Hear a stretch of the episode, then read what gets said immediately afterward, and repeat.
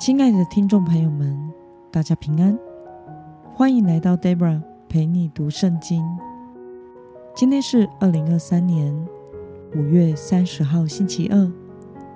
今天的你过得好吗？祝福您有个美好的一天。今天我所要分享的是我读经与灵修的心得。我所使用的灵修材料是。每日活水。今天的主题是拥有智慧的变为有福。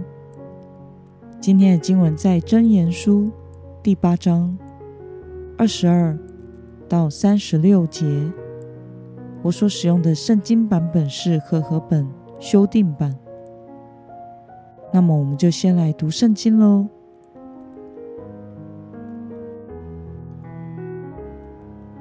耶和华在造化的起头，在太初创造万物之先，就有了我。从亘古，从太初，未有大地以前，我已被立；没有深渊，没有大水的泉源，我已出生。大山未曾奠定，小山未有之先，我已出生。那时，他还没有创造大地和田野，并世上头一撮尘土。他立高山，我在那里；他在渊面的周围画出圆圈，上使穹苍坚硬，下使渊源稳固，为沧海定出范围，使水不越过界限，奠定大地的根基。那时，我在他旁边为工程师，天天充满喜乐，时时在他面前欢笑，在他的全地欢笑，喜爱住在人世间。孩子们，现在要听从我，谨守我道的，有福了。要听训诲，得智慧，不可气绝。听从我，天天在我门口守望，在我门框旁等候的那人有福了，因为寻得我的，就寻得生命。他必蒙耶和华的恩惠。得罪我的，害了自己的生命。凡恨恶我的，喜爱死亡。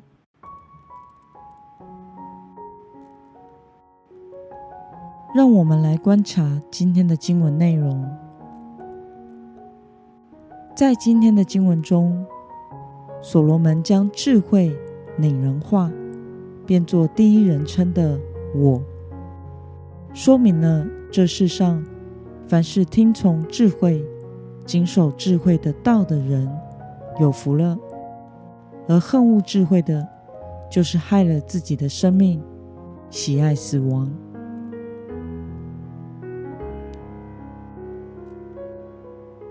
让我们来思考与默想：为什么所罗门会强调智慧和福分是有关系的呢？从今天的经文中，我们可以看见智慧从太初就与造物主同在，并且在神旁边为工程师。这也就代表遵守智慧之道。就会成为有福的人，反之就是毁坏人生。这个原理就像我们使用电器产品是一样的，按着工程师所定下的规格所做的产品说明书来对待电器，那么就可以获得最大的效益。反之，东西就容易因为人为操作不当而坏掉。可是很多人不喜欢照说明书来操作电器，因为懒惰，或者是纯粹不喜欢受约束，想要按照自己的方式去做，因此弄坏了电器。这也就是所谓的愚昧。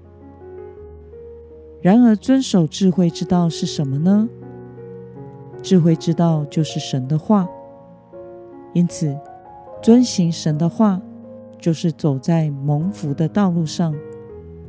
一切的蒙福，都始于敬畏神的心。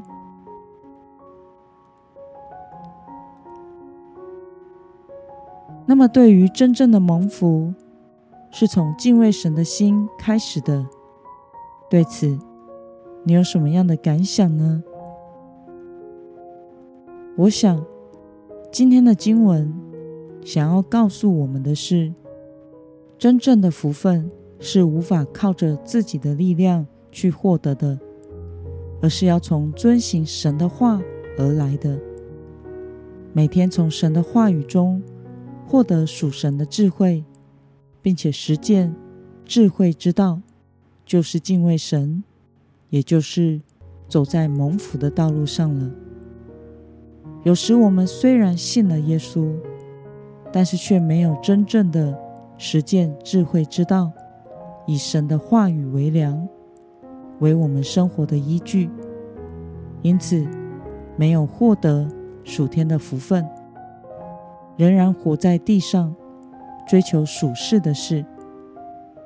我们需要求主帮助我们，有渴慕神、敬畏神的心，爱慕神的话，爱慕神的智慧。那么，我们就会成为神所说的有福的人，得着神的恩典与福分。